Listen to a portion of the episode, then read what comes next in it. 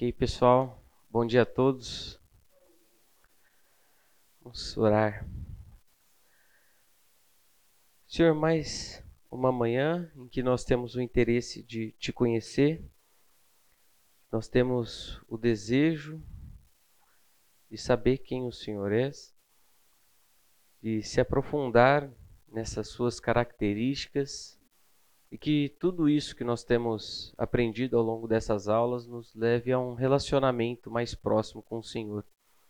Que a gente te conheça por experiência, que a gente te conheça através da nossa razão e que nós tenhamos de fato essa postura mais humilde com relação ao Senhor, que a gente aproveite todos os privilégios que o Senhor nos concede. Nós te agradecemos, Senhor, porque, como temos visto aqui, o Senhor tem o desejo de se relacionar com as suas, com suas criaturas. O Senhor não apenas nos cria, mas o Senhor nos sustenta, o Senhor nos agracia, o Senhor nos dá conhecimento da realidade, de modo que a gente não precisa cair em um um fideísmo, que nós não precisamos dar um salto de fé rejeitando a razão. Nós pedimos a sua graça por mais essa aula, que a gente saia daqui desejosos de sermos pessoas que são reconhecidas não pelo conhecimento, pela quantidade de informação, mas que todos aqui tenham essa característica de serem pessoas que andam com o Senhor pessoas que são amigos de Ti, ó Deus. Eu oro assim em nome de Jesus. Amém. No final da aula passada, o Éder, que estava aqui, veio conversar comigo e ele me chamou a atenção para um aspecto bem interessante.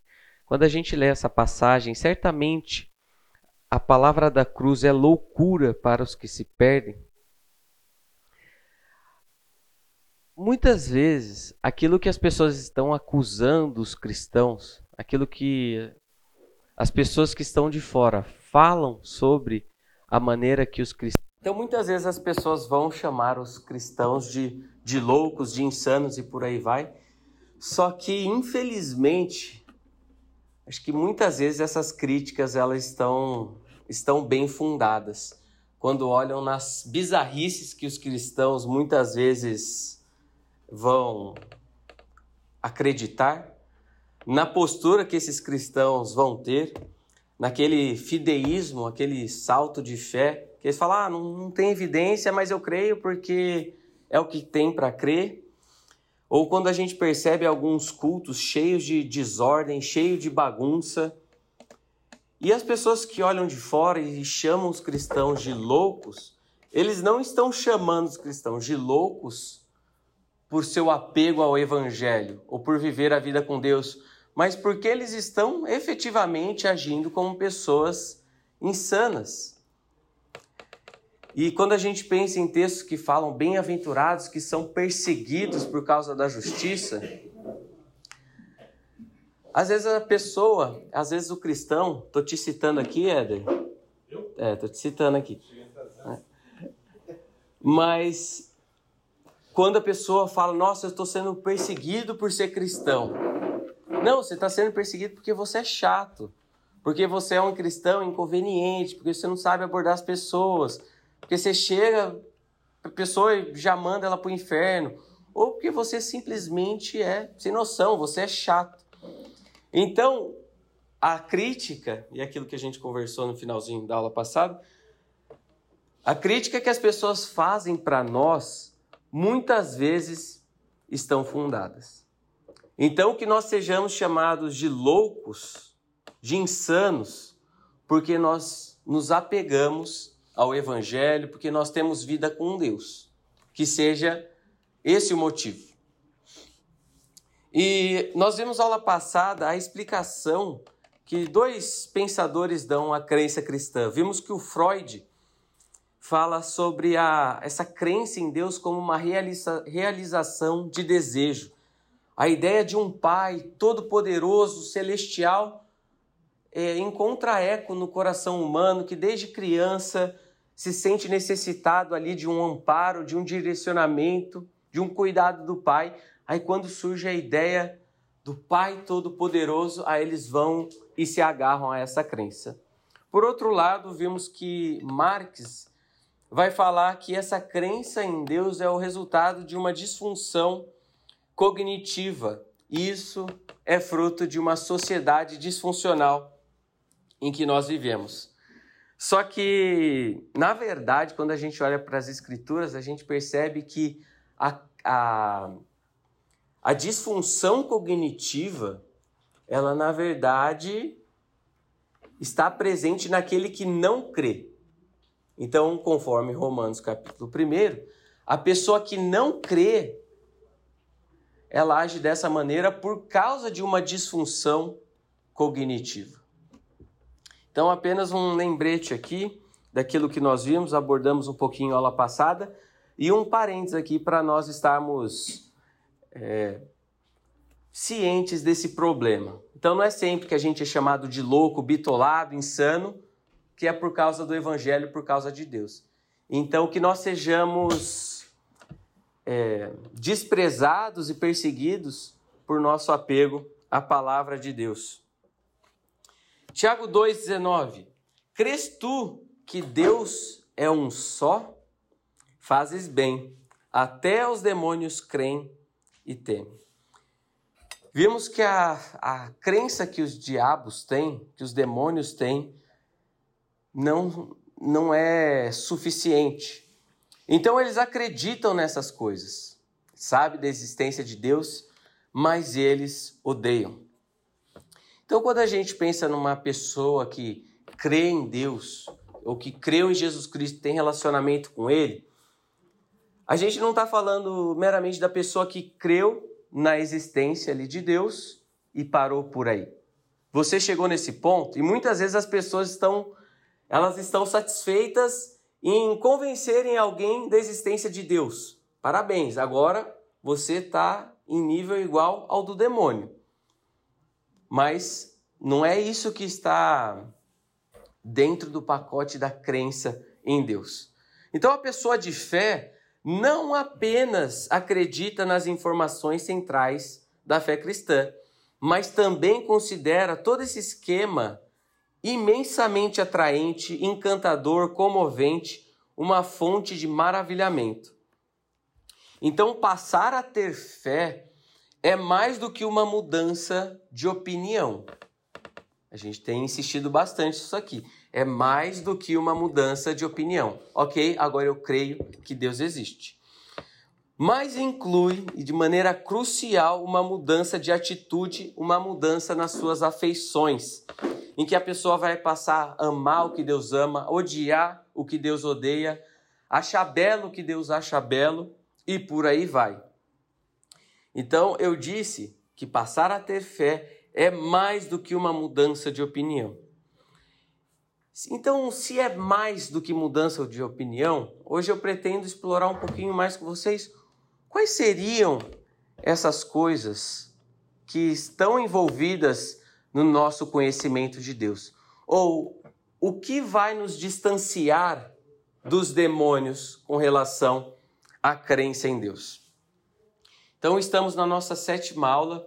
Você que chegou até aqui, muito obrigado pela sua presença, sua participação. Sei que às vezes pode ter sido um pouquinho mais técnico, mas hoje é, será uma aula não tanto filosófica e trazendo planting a esses caras diferentes aí. Mas hoje eu quero olhar com vocês o conhecimento de Deus ao longo das escrituras. Ou seja, como que a Bíblia vai tratar esse tema? O que que a Bíblia define sobre conhecer a Deus ou não conhecer a Deus? E nós já discutimos muito até aqui, nós procuramos responder o como. Então estamos trabalhando o conhecimento de Deus. Tá, mas como?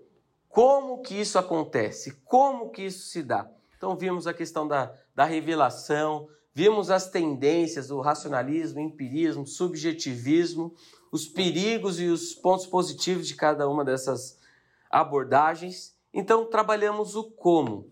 Hoje eu quero ver com vocês, eu quero responder um pouquinho o que é conhecer a Deus. Então, o que é conhecer a Deus?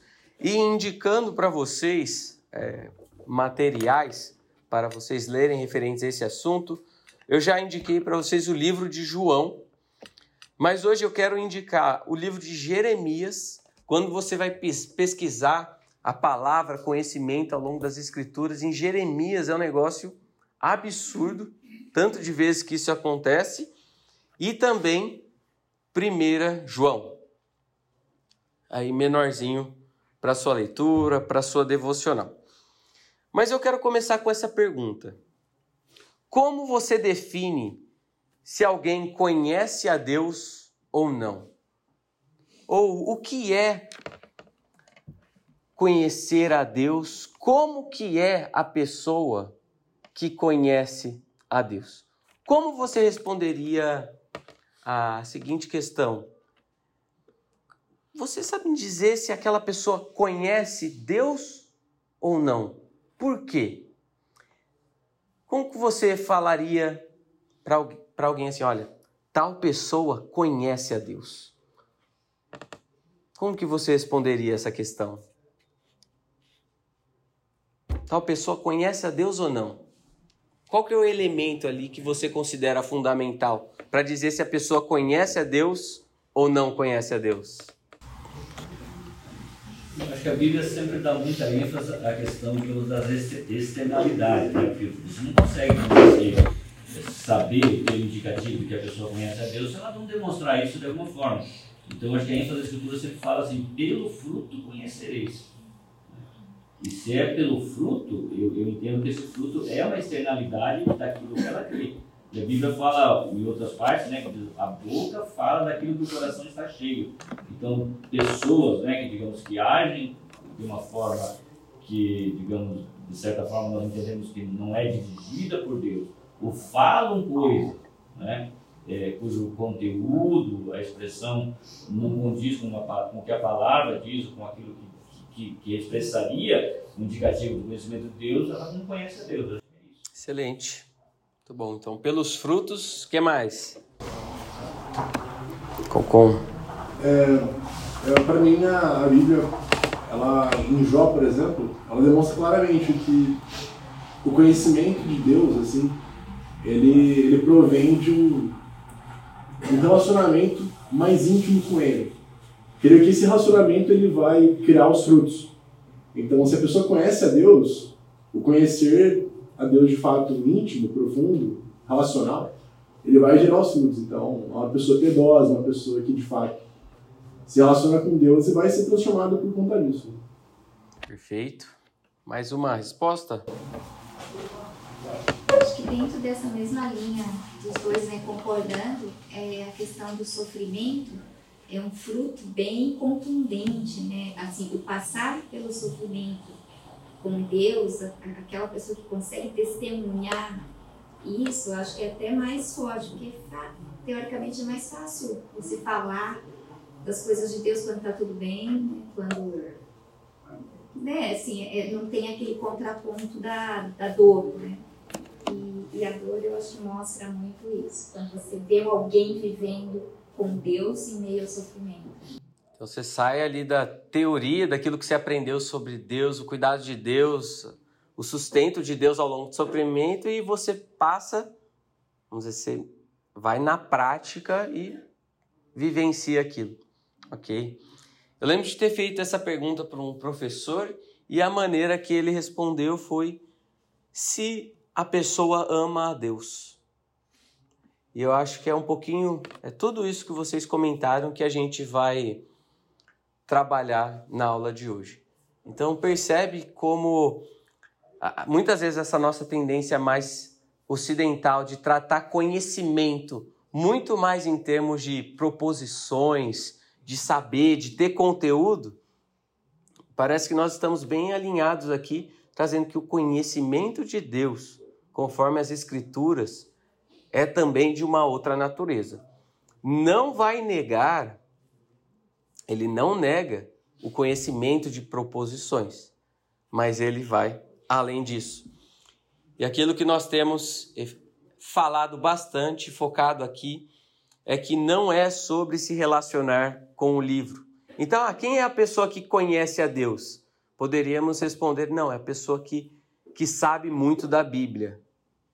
Isso passa longe, longe, longe do que é efetivamente conhecer a Deus. Eu quero colocar uma, uma música para vocês, é de uma banda, chama Bando, Banda Canto, é de um pessoal aqui da igreja, vocês vão ver o um videozinho eles. Então, se quiser aproveitar depois, pedir autógrafo para eles e tal.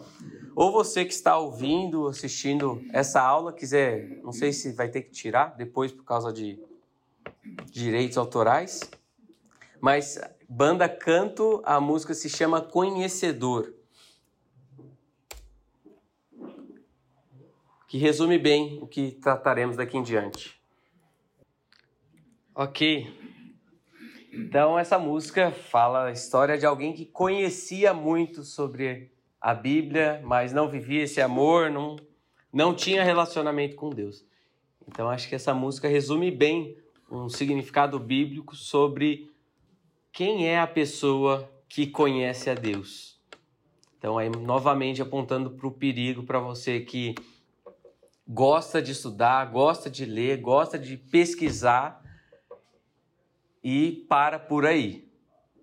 Que perigo há nisso, principalmente pelo engano, pelo alto engano que acontece nesse processo de você achar que você está bem com Deus, de você achar que está sabendo muito e que por causa disso você está bem com o Senhor, por causa do seu conhecimento de proposições, por saber versículos de cor e por aí vai.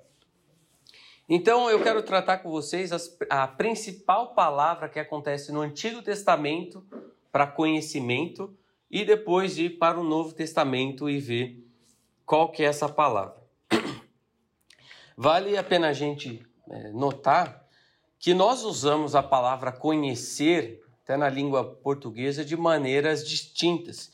Então, quando alguém pergunta para você, ah, você conhece o presidente dos Estados Unidos?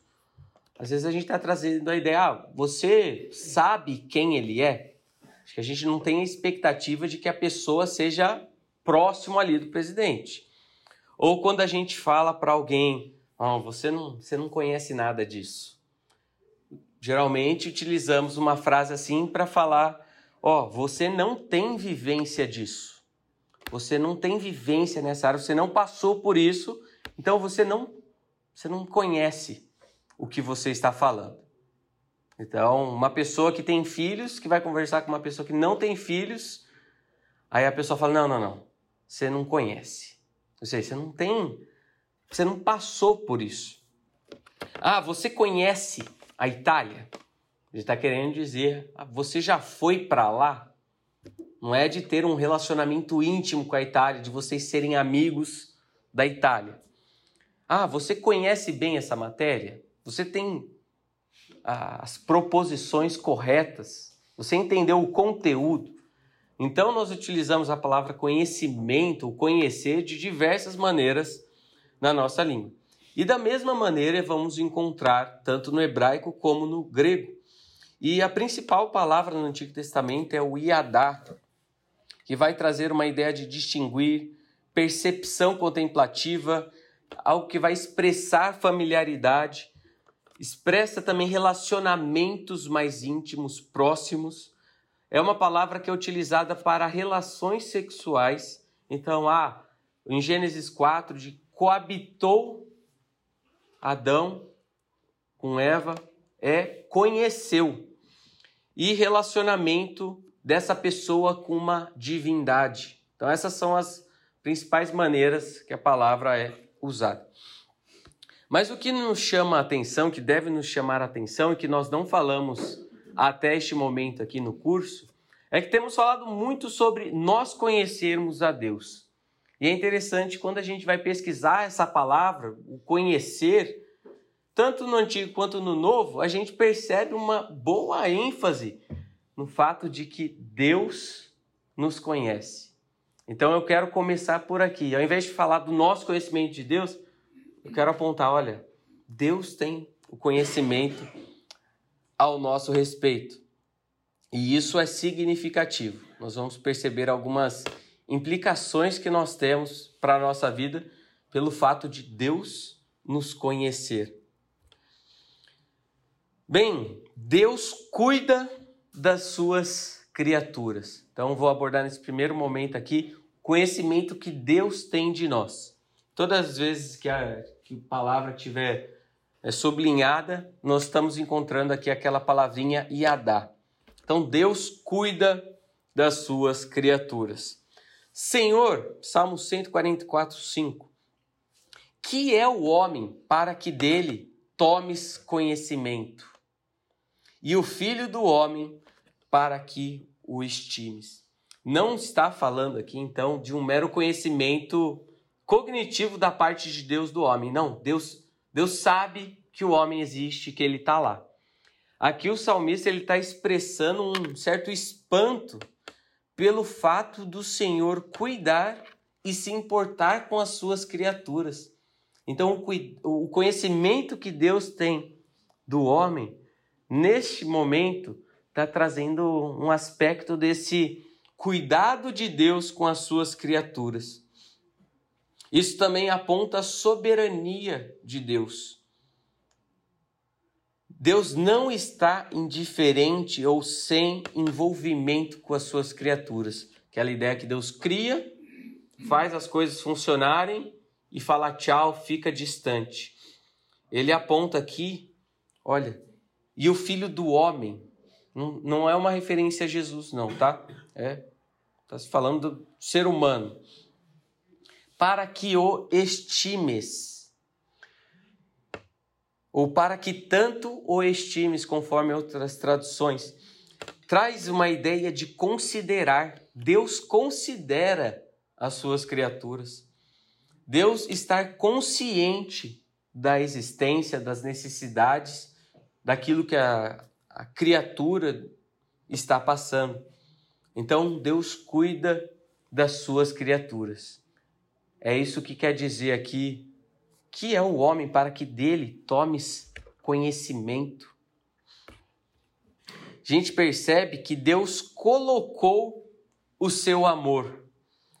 Jeremias 1:5 Antes que eu te formasse no ventre materno, eu te conheci. E antes que saísse da madre, te consagrei e te constituí profeta às nações. Então aqui nós é, estamos sendo é, informados que Deus coloca o seu amor àquele que conheceu de antemão. E se nós vamos entrar no, e, e não, na verdade, e nós que não vamos entrar no tema da, da predestinação, eleição, nós percebemos que é algo semelhante que acontece. Um conhecimento prévio não por aquilo que a pessoa, se a pessoa iria aceitar ou não, mas as escrituras apontam o fato de Deus ter amado a pessoa e ter colocado o seu amor na pessoa antes dela nascer. Às vezes a gente acha isso um mistério extremamente complicado para entender. É, e lembrando que esse amor de Deus é incondicional, ou seja, não é Deus não escolhe as pessoas por aquilo que elas seriam, porque a pessoa era boa, era agradável, era atraente aos olhos de Deus, mas é porque Deus coloca o seu amor naquela pessoa.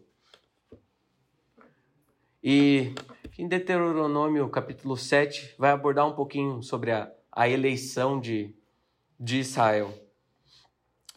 Isso acontece também, vocês que são pais, vocês já oraram seu, pela vida dos seus filhos quando eles ainda não tinham nascido? Ou seja, seu filho não tinha nascido, ou você que hoje é mãe, que é pai, um dia orou pelo filho que teria?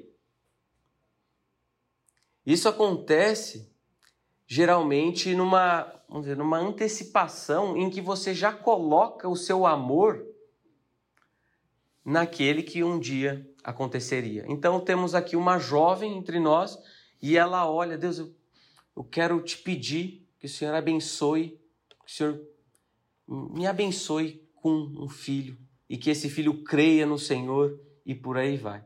Então, isso que às vezes acontece com alguns, de orar por algo que ainda não, não existe, acontece aqui. Então, eu te conheci e traz essa ideia, não, novamente, não é, informações ou um mero conhecimento. Ah, não, eu sabia que você, que você ia existir. Eu coloquei o meu amor. Deus sonda as profundezas do coração. Enganoso é o coração, mais do que todas as coisas, e desesperadamente corrupto. Quem o conhecerá? Ou quem conhecerá esse coração? Quem que tem acesso à interioridade do coração do ser humano? Eu, o Senhor, esquadrinho o coração eu provo os pensamentos, e isto para dar a cada um segundo o seu proceder, segundo o fruto das suas ações. Então perceba que há um aspecto positivo disso. Aquele momento em que você fez algo correto, você fez algo certo diante de Deus, e você percebe que de alguma maneira as pessoas interpretaram errado, ou você está sofrendo uma série de injustiças, mas você sabe que você está certo com Deus. Fala, Deus, eu, eu, eu tenho a convicção, eu tenho a consciência de que eu estou aprovado por Ti quanto a isso. O Senhor que esquadrinha o meu coração e tem acesso a tudo que está lá, ó Deus, é, essa causa está nas Suas mãos. O Senhor tem acesso. Então, o mundo pode me perseguir, eu posso sofrer injustiça, pode acontecer tudo o que for, mas Deus, que bom que, que eu estou aprovado diante do Senhor, que o meu coração está reto. Então eu vou receber segundo as minhas ações. Então tem um lado positivo isso. O fato de Deus conhecer, esquadrinhar o nosso coração mas a gente não pode deixar de lado o aspecto, vamos colocar, vamos colocar entre aspas, o aspecto negativo disso. Que nós não somos tão justos quanto achamos que somos. E muitas vezes as pessoas, vamos dizer, lançam alguma fofoca sobre a gente, contam alguma mentira, falam alguma coisa e a gente fica indignado, a gente fica desconcertado e a gente quer que todo mundo tenha acesso à verdade. Não, eu não fiz tal coisa. Mas acontece que às vezes a gente está lutando por alguma mentira que as pessoas estão contando ao nosso respeito. Mas a verdade é que existem tantas outras questões no nosso coração que são verdades mas as pessoas não têm o conhecimento. E a gente está indignado porque falaram uma mentira ao nosso respeito. Enquanto Deus, que esquadrinha o nosso coração, tem acesso a todas essas outras questões e que são bem piores do que aquilo que estão falando a seu respeito. Mas parece que, ah, não, com relação a isso, não tem tanto problema. Eu não tenho esse temor. Ou quando as pessoas vão falar ah, não, mas é só Deus que quem é você para me julgar? Só Deus pode me julgar. Quem que você pensa que é? Só Deus tem acesso ao meu coração. É justamente isso que deveria causar um assombro, um espanto em você. Então, temos um lado positivo do socorro, de Deus conhecer as nossas intenções, as nossas motivações mas isso também traz à tona a realidade do nosso pecado de uma maneira gigante. Então nós não somos tão santos, nós não somos tão corretos quanto imaginamos. E vi recentemente numa, numa série, e há vários filmes que retratam essa questão, daquilo que está na sua mente, no seu coração, ou as coisas que você faz escondido, de alguma maneira se torna público. Aí a pessoa está lá e ela percebe que saiu uma série na, ali na plataforma sobre a vida dela. E o negócio vai correndo dessa maneira e todo mundo passa a ter acesso àquilo que a pessoa pensa, o que a pessoa faz, a maneira como ela age com as demais. Então, nós temos aqui também um bom ponto de partida para conversar com incrédulos, apontando para eles, e ó, não teria ninguém que escaparia dessa. Se eu colocasse um chip aí na cabeça do Éder e falar, vamos, vamos assistir um trechinho da semana do Éder aqui. Os melhores momentos da semana do Éder. Ou se eu fizesse isso com a vida de qualquer um aqui. Tem alguém aqui que fala, opa, pode passar. Tem alguém? Fala, não, passa aí, pode passar que eu estou estou tranquilo. Deus então conhece o nosso coração. E isso deve nos trazer um espanto, temor, reverência. Mas há também diversas passagens que apontam que nós conhecemos o Senhor. E vamos ver o que, que está dentro desse pacote conhecer a Deus. Então, conhecer implica em confiar. Salmo 9, 10. Em ti, pois, confiam os que conhecem o teu nome, porque tu, Senhor, não desampara, não desamparas os que te buscam. Então, um dos resultados do conhecimento de Deus é a confiança em Deus. Então, seria uma das respostas que a gente poderia dar à pergunta que eu fiz no começo. Então, a pessoa que conhece a Deus é aquela pessoa que confia em Deus, que tem confiança no caráter de Deus. E ele vem e fala: conhecendo esse Deus, confiando nesse Deus, ele sabe que esse Deus não desampara os que te buscam. Então você confia em Deus? Você tem confiança em Deus? Aquilo que ele quer fazer em sua vida? No caminho que ele te, nos caminhos em que ele te leva? E muitas vezes, quando a gente fala, ah, você confia em Deus, ou você confia em Jesus Cristo, muitas vezes a gente é, foca muito aquilo que acontece no momento da nossa conversão. Ah, eu depositei a minha confiança em Deus e para por ali. Não, eu estou falando de acreditar, é, de ter esse conhecimento em Deus, que vai implicar numa confiança nos caminhos que Ele te leva, na sua soberania e descansar nas coisas que acontecem, nas coisas que você não tem o controle, naquilo que pessoas fazem contra você. Então, é, essa é uma das belíssimas expressões de conhecer a Deus.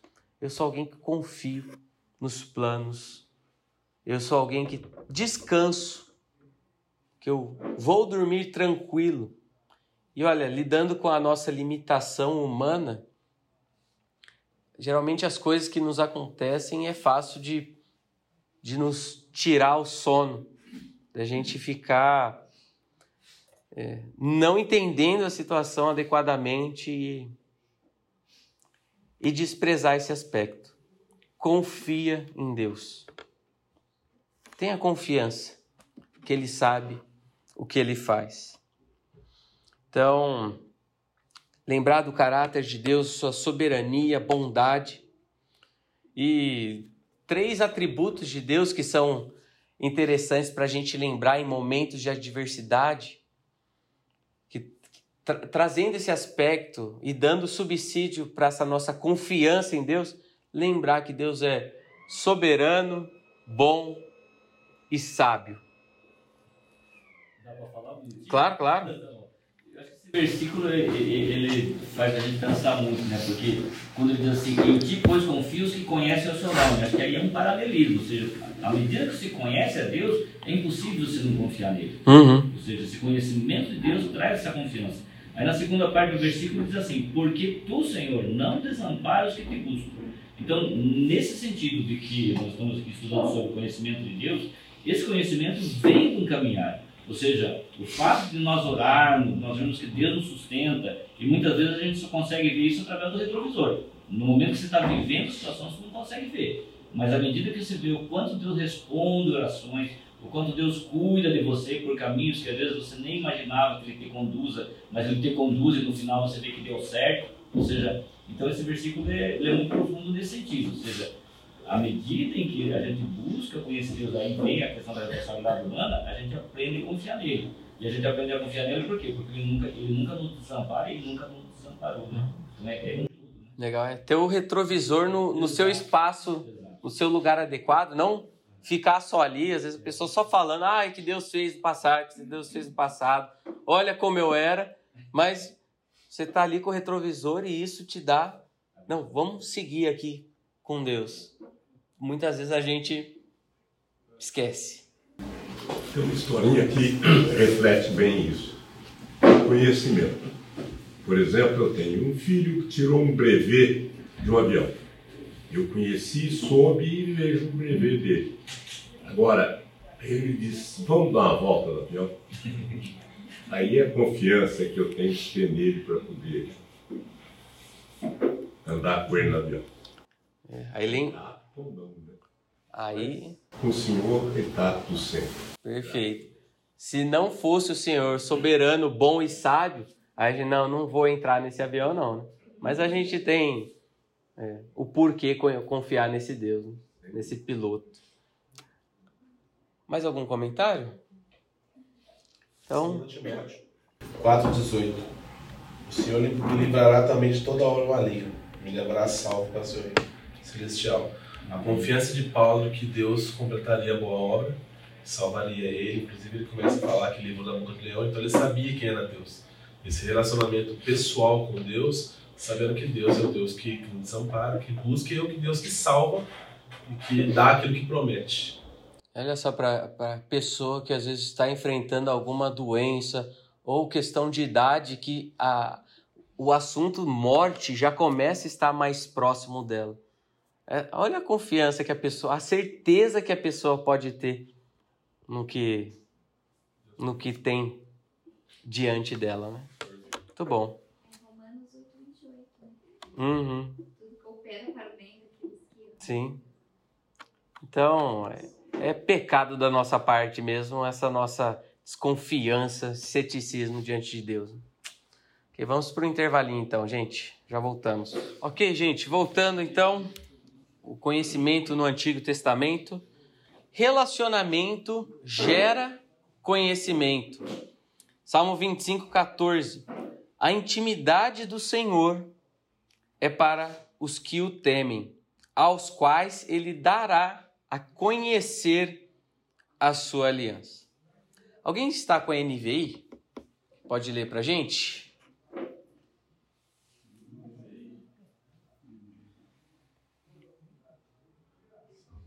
Salmo 25, 14.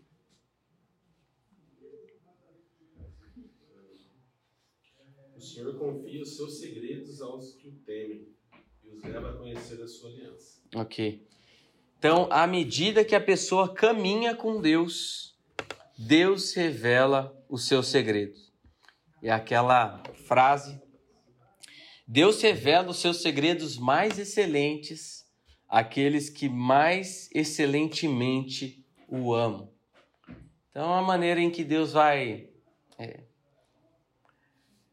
se revelando para a pessoa, mostrando, dando-se a conhecer isso à medida em que a pessoa está próxima, a pessoa tem intimidade. É interessante quando pessoas que são bem próximas, então pensando em casais, pensando em amizades muito fortes, às vezes na maneira de, só de você olhar, de você bater o olho na pessoa, você já sabe que a pessoa tem alguma coisa, que ela não está normal. Você perguntar, ah, tudo bem, a pessoa responde tudo. Fala, o que, que foi? O que, que você tem? O que está acontecendo? Ou, às vezes, a pessoa está quieta, bateu o olho, coisa rápida, você já identifica que tem alguma coisa diferente. Então, tem um conhecimento que você passa a ter como fruto da intimidade. E é legal pensar que a mesma, da mesma maneira acontece com Deus. À medida que a gente está tão próximo, está tão amigo, está caminhando tanto com Deus, que às vezes você, só de só de lembrar de Deus, de olhar para Ele, de estar tá caminhando com Ele, você falar, ah, não, nossa, aquilo que eu estava, aquele caminho que eu estava querendo seguir não faz menor sentido. Então, muito daquela busca pela, pela vontade de Deus, querer saber qual que é o, o que, que Deus quer que eu faça da minha vida, isso, aquilo, ah, é certo, é errado. Muito disso às vezes se torna até uma caminhada natural de andar pelo Espírito, como fruto dessa amizade, como essa intimidade com Deus. Você já está tão próximo dele, está caminhando tanto com Deus que. Nossa, não, beleza. O que eu estava querendo fazer ali é.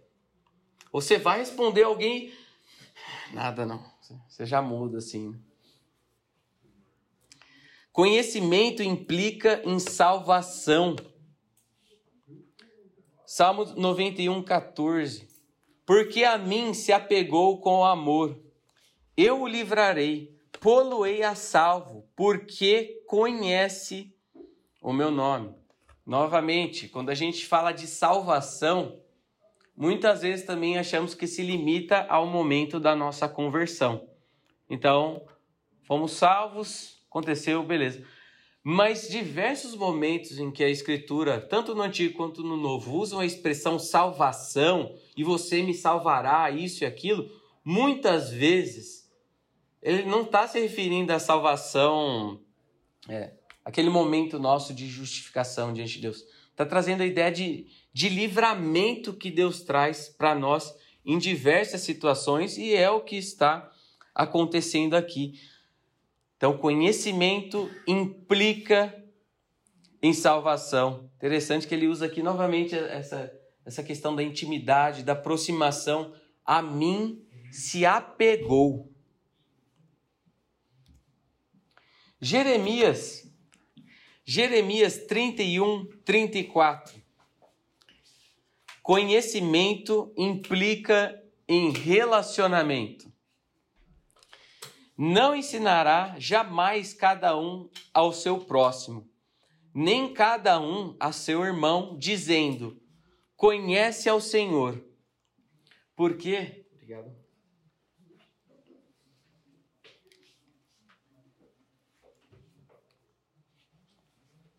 Alô, alô, alô. Alô. Ok.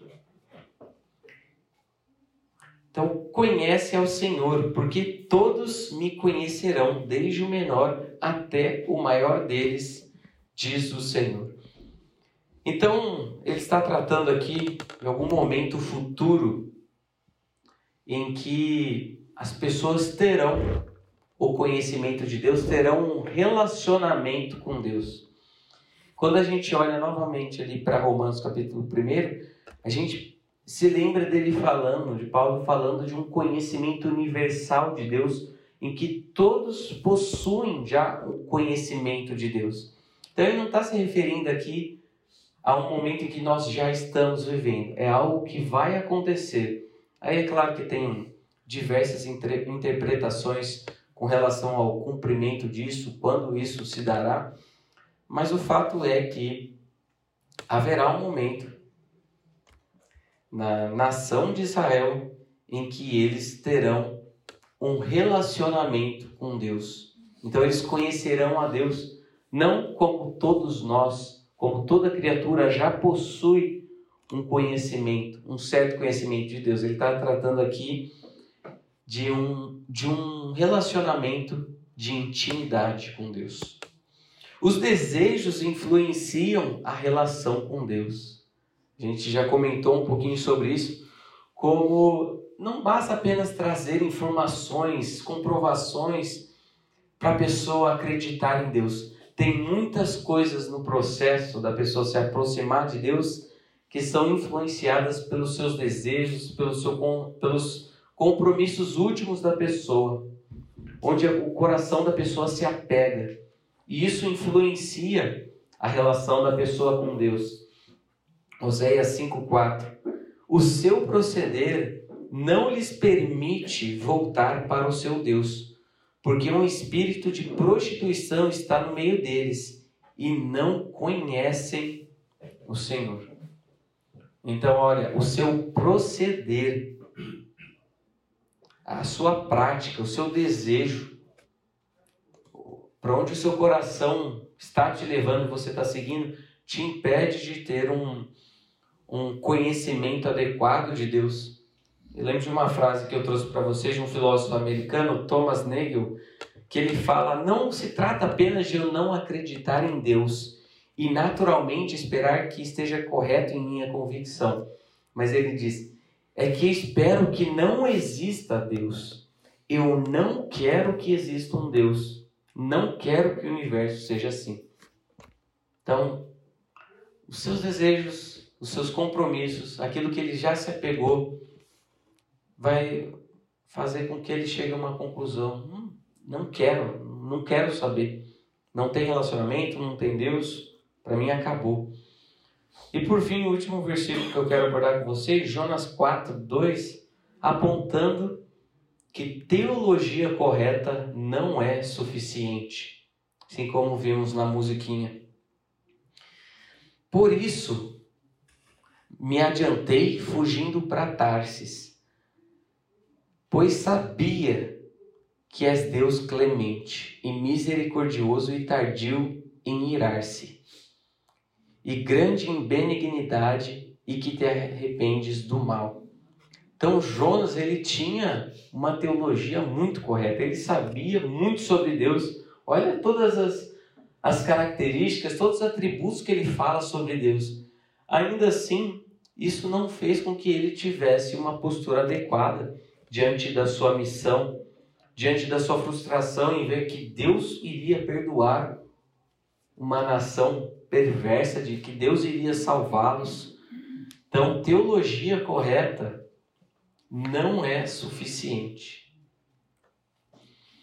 Vamos agora para o Novo Testamento. E qualquer momento que vocês quiserem parar, fazer alguma pergunta, alguma consideração, quiserem contribuir em algum momento, fiquem à vontade. Então, no Novo Testamento temos a palavra gnosco e também vai trazer essa ideia diversa em, em vários aspectos do conhecimento. Então, de adquirir informação, de fazer isso por meios familiares, por meios é, experienciais, de experiências pessoais, de ter também relação sexual. Então, a pessoa que conhece, que conheceu no Novo Testamento, é também utilizado. Então, parece que há um, uma ligação bem profunda entre essas duas palavras, o Iadá e o Gnosco. Vamos apontar novamente essas, esses dois passos, e é o que acontece no Novo Testamento vai falar que o Senhor nos conhece, que Ele tem esse conhecimento profundo da nossa natureza, da nossa, da nossa limitação, mas vai falar também que nós temos o conhecimento de Deus. Então, Deus conhece a natureza humana. Estando ele em Jerusalém durante a festa da Páscoa, Muitos, vendo os sinais que ele fazia, creram no seu nome. Mas o próprio Jesus não confiava neles, porque conhecia a todos. E o versículo 25 vai falar: E não precisava que ninguém lhe desse testemunho a respeito das pessoas, porque ele mesmo sabia o que era a natureza humana. Então percebe aqui que que o Jesus ele não vai ficar espantado com essas demonstrações de fidelidade, de resposta positiva àquilo que ele manifestou. E parece que nós temos esse problema. Então, às vezes a pessoa vai para o acampamento, vai fazer alguma coisa, fala que teve uma experiência com Deus e que agora vai mudar de vida. E a gente fica espantado com isso. Nossa! Mas Jesus ele não ficava surpreso com isso. Ele sabia. Ele já tinha o conhecimento do, do coração, da natureza do homem. Até eu ouvi recentemente uma história. Fala, Cogom. É, isso me lembrou de uma, uma jovem que eu estou evangelizando, que ela trabalha comigo. Ela é mais velha, tem uns 30 anos. E ela nasceu na igreja. Ela não vai ouvir essa aula não, né, na internet. Ah tá, então pode falar. Ela já. E ela nasceu na igreja e hoje ainda está na igreja. É, só que é uma jovem, tadinha, que ela. Na, quando começou a faculdade assim, ela meio que teve uma desilusão amorosa com o namorado. E depois disso desbandou, assim. Daí foi, foi mundo afora, assim, conhecendo e tal, tal, tal, tal, tal. E hoje ela meio que fala que tem um pouco de. Ela crê em Jesus, mas acha que Deus é mau, de alguma forma, e tem uma relação muito estranha com Deus. E, e, infelizmente, tipo, eu não, não creio que ela, de fato, tenha um relacionamento com, com Jesus, né? Só que ela fala, eu sei que Deus, quem Deus é. Ele já me curou. Ele já me livrou de males. Ele já me falou coisas. É, e eu, eu lembrei que a multidão em Jesus, né, ela foi curada por Jesus diversas vezes. Né? Então Jesus curou milhares de pessoas. Só que foram as mesmas milhares que depois crucificaram também Jesus. Então, experiências milagrosas ou até espirituais, de alguma forma, né, não garantem nada. É, tipo, nenhum tipo de relacionamento. Né? Tanto que está escrito aí né, que eles creram no nome de Jesus, mas Jesus não confiava neles. Uhum. Então, apesar de ter experiências sem relacionamento, sem de fato entregar a vida, né, não, não adianta nada. Né? Por isso que eu estou evangelizando Uhum. ela de novo. E- Interessante. É parecido com isso que você comentou também. Eu ouvi recentemente uma pessoa aqui da igreja que estava, que, que os pais estavam um pouco é, ansiosos, estavam extremamente preocupados porque o filho, havia informação de que o filho estava usando drogas e tudo mais, aí pegaram o pastor depois do culto, estava acontecendo o culto, chamou e tal, aí a pessoa foi conversar ali e falou, viu, né, você tá usando droga? Aí a pessoa falou, não, não, não tô usando droga, não tô usando droga, não tô mais usando droga. E quando foi a última vez que você usou? Ah, quinta-feira. É, ou seja, a pessoa. é, é, coisa rápida. Tomou a decisão, quinta-feira, não, já tô, já tô liberto disso, já não tenho mais problema nessa área. É, isso daí para mim já passado. A santificação não acontece dessa maneira. Então, às vezes a gente fica surpreso com é, com algumas respostas que as pessoas dão de aparente fidelidade, de desejo de seguir a Jesus.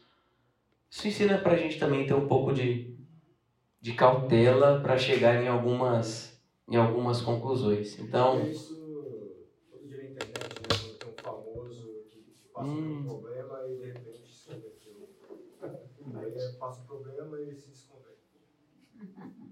Pensando assim na vida dos apóstolos, né? andaram, andaram tanto com Cristo, e na primeira já, a hora que chegou na hora do vamos ver mesmo, todo mundo, cada um para um canto. Né? Pedro negou três vezes, uhum, que também exige um pouco de tempo, maturidade, para solidificar a fé. Né? então isso não pegou Jesus de surpresa. Então, não confie também tanto em você. Não tem essa postura de Pedro. Fala, não, não, não. Olha, Deus pode deixar comigo que a partir de agora nunca mais vou fazer isso. Que agora pode deixar que eu tô, tô firme com Deus, com, contigo, né? Pode deixar. Jesus olha aquilo e fala, tolinho. Então Deus possui um conhecimento profundo. 1 Coríntios 3, 20. E outra vez, o Senhor conhece os pensamentos dos sábios, que são pensamentos vãos. Então, especialmente aqui na carta de 1 Coríntios, que Paulo vai fazer um contraponto bem significativo com aquela sabedoria do mundo com a loucura de Deus. Que eles vão achar que eles estão propondo uma salvação, que eles estão propondo um caminho para uma vida adequada. Isso tudo maravilhoso através de seus pensamentos, da sua própria capacidade. Então o Senhor conhece e ele sabe que isso não vai dar em nada. E muitas vezes nós ficamos iludidos com algumas aparentes, é, alguns aparentes métodos de salvação para mudar de vida, para você se transformar. É 12 passos para você ser feliz, 13 maneiras de tal coisa, cinco linguagens de sei lá o que. E fica, nossa, uau! Então, Provérbios 14, creio que seja o versículo 12, que vai falar: há caminhos que ao homem parece correto, mas o fim. O fim o quê? É caminho de morte.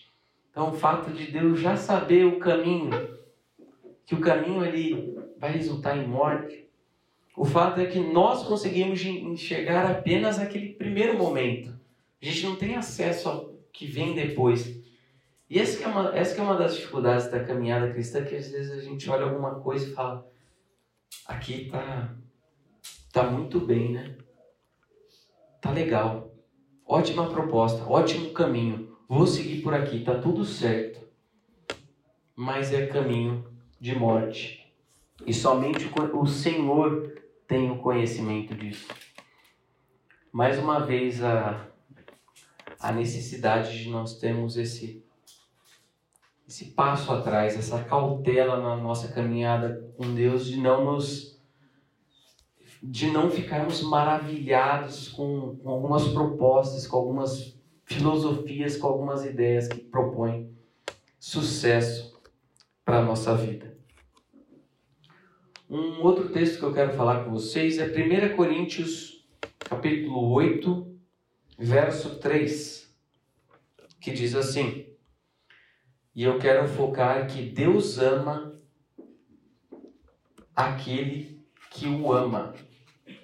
O versículo diz assim, 1 Coríntios 8:3.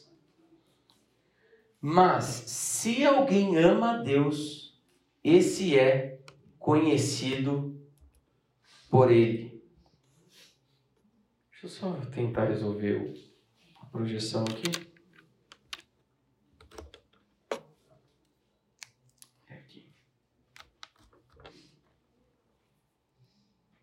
Acho que agora vai. Então aqui, Deus ama aquele que o ama. Então Deus considera amigo aqueles que o amam. Se alguém ama a Deus, esse é conhecido por ele.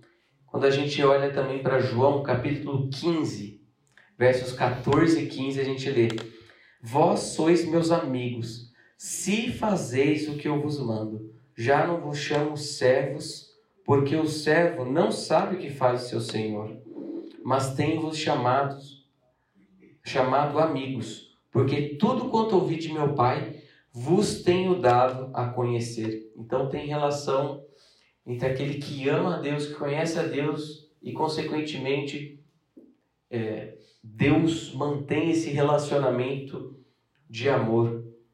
Então há uma amizade entre Deus e o homem. E quando a gente pensa também em muitas dessas propostas de defesa da fé, em que a pessoa quer, e lembrando do texto lá da, da fé dos demônios que a gente comentou, a gente quer que a pessoa creia que Deus existe. E muitas das propostas, dos argumentos para a defesa da fé, querem chegar ali, que Deus existe. Mas isso não chega ao ponto para falar quem é Jesus Cristo, para falar da sua doçura, do seu perdão, dessa caminhada com o Senhor, e também não vai falar desse relacionamento de que o homem pode ser amigo de Deus. Então, chegar na existência de Deus não é o, o final da, da jornada. É falar que agora esse Deus também quer ser amigo do homem. E Deus não mantém amizade com um perverso. Então, dentro aqui do contexto do Sermão da Montanha, em que as pessoas estavam é, falando para o Senhor que profetizaram em seu nome, que expeliram demônios e fizeram muitos milagres. Aí aparece o versículo: Então lhes direi explicitamente: Nunca vos conheci. Apartai-vos de mim, os que praticais a iniquidade. Então Deus não mantém amizade com o perverso, mesmo que este faça muitas coisas para ele. Então aquilo que a gente comentou de Deus olhar o coração, é muito fácil encontrarmos pessoas que estão fazendo um monte de coisa para Deus, produzindo muito para o reino de Deus pessoa que está aqui na igreja envolvida em milhares de ministérios, fazendo um monte de coisa. Mas e o coração? Como que está nesse, nesse processo? Então, Colossenses 3, 23, 24, tudo que fizerem, façam de todo o coração, como para o Senhor, não para os homens. Então, Deus está olhando para o nosso coração, a nossa postura diante de Deus enquanto a gente está fazendo as coisas. Novamente, Deus não fica surpreso. Uau! Olha que aula que você deu. Uau! Olha que aconselhamento você participou. Uau! Olha quantas vidas através do seu ministério foram transformadas. Você pode estar tá fazendo um monte de coisa para Deus e Deus vai chegar para você e vai falar: Nunca vos conheci. E obviamente, da, da onisciência de Deus, não está falando, nossa, não tive informação ao seu respeito. Está falando, não tive amizade, não tive proximidade com você. Você acabou fazendo um monte de coisa, mas você tentou fazer isso de uma maneira autônoma, você não contou comigo, você não me ama. Você está fazendo um monte de coisa, mas você não me ama. E quando a gente pensa na retribuição que a gente receberá pelo nosso trabalho, não será pelos frutos do nosso trabalho, mas pela nossa fidelidade a Ele no trabalho.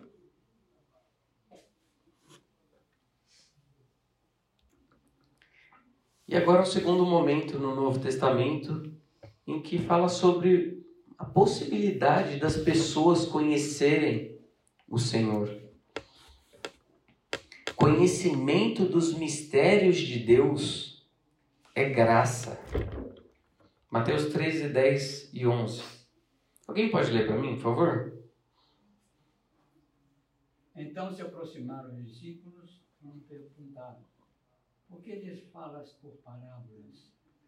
Que respondeu: Porque a vós outros é dado conhecer os mistérios do reino dos céus mas àqueles não lhes é isso concedido. Ok. Às vezes a gente acha que Jesus falava por parábolas para facilitar o entendimento das pessoas. Não, deixa eu contar aqui uma historinha, uma...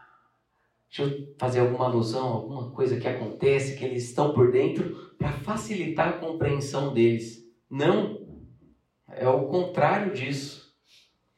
E aqui a gente percebe porque a vós outros é dado conhecer os mistérios do reino dos céus.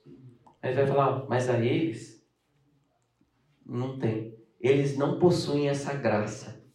A eles os olhos não são abertos para compreender esses mistérios que eu estou falando com vocês. E é interessante a gente notar também que essa expressão que aparece dado conhecer aparece na voz passiva. Então, não é capacidade, esforço e atenção da pessoa para ouvir aquilo que está falando e chegar a alguma conclusão. É graça. É Deus quem dá a conhecer os seus mistérios.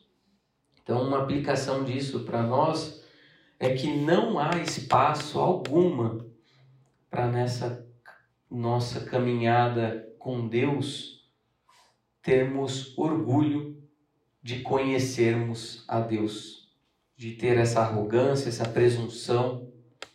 Sabe por que você conhece? Porque você pode se relacionar com Deus? Porque isso é graça. Porque ele abriu seus olhos. Não foi a sua própria capacidade. Então, um cristão arrogante, um cristão orgulhoso é uma contradição de termos.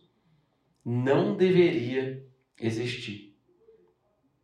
E às vezes a gente é acusado de, de sermos pessoas arrogantes, orgulhosas, quando falamos que temos o conhecimento de Deus, que nós, pô, nós conhecemos o Senhor do universo. Aí as pessoas olham para a gente e podem falar que isso é uma, uma asseveração orgulhosa. Mas aquilo que a gente tem tratado ao longo do curso, o que esse texto fala, é que a maneira em que a crença em Deus é produzida que vai mostrar que a nossa crença nele tem aval, que ela é justificada, que ela é racional, mas que isso não é produzido por nós, é o mecanismo que Deus coloca, é a atuação do Espírito Santo para produzir a crença, é o testemunho interno do Espírito Santo, é a atuação dos sensos divinitatis, dessa, dessa noção de divindade, a Bíblia. Então, a maneira em que a crença é produzida em nós, ela não deixa espaço para para nós sermos orgulhosos. A gente não está falando que a gente chegou ao conhecimento de Deus por conta própria.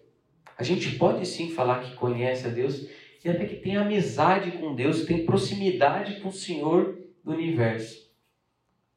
Mas eles podem olhar para nós como arrogantes. Mas a gente entende que todo o processo em que essa crença e que esse conhecimento foi gerado não tem nada de arrogante. O conhecimento da identidade divina implica em devoção. Então, por você saber quem Jesus é, quem Deus é, isso deve te levar a uma vida de devoção. Respondeu-lhe Simão Pedro: Senhor, para quem iremos? Tu tens as palavras de vida eterna. E nós temos crido e conhecido que tu és o Santo de Deus. Então isso deve gerar em nós devoção. O conhecimento acerca de Cristo resulta em libertação. Disse, pois, Jesus aos judeus que haviam crido nele: Se vós permanecerdes na minha palavra, sois verdadeiramente meus discípulos, e conhecereis a verdade, e a verdade vos libertará. Ao longo da última, a última e penúltima eleição, penúltima principalmente, quando isso era usado é, na campanha mais em termos de de, da verdade como sendo proposições verdadeiras acerca da realidade. Então não, nós não vamos ser mais enganados pelas diversas mentiras que estão nos contando. Nós vamos em busca da verdade, vamos em busca dos fatos. Não é isso. Aqui a verdade é uma pessoa. E o conhecimento dessa pessoa resulta em libertação. O conhecimento de Deus implica em proximidade.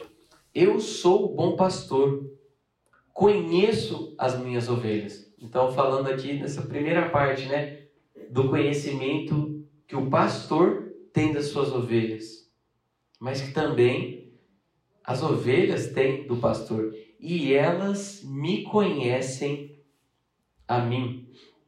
Então, estamos tratando de um de um envolvimento de proximidade.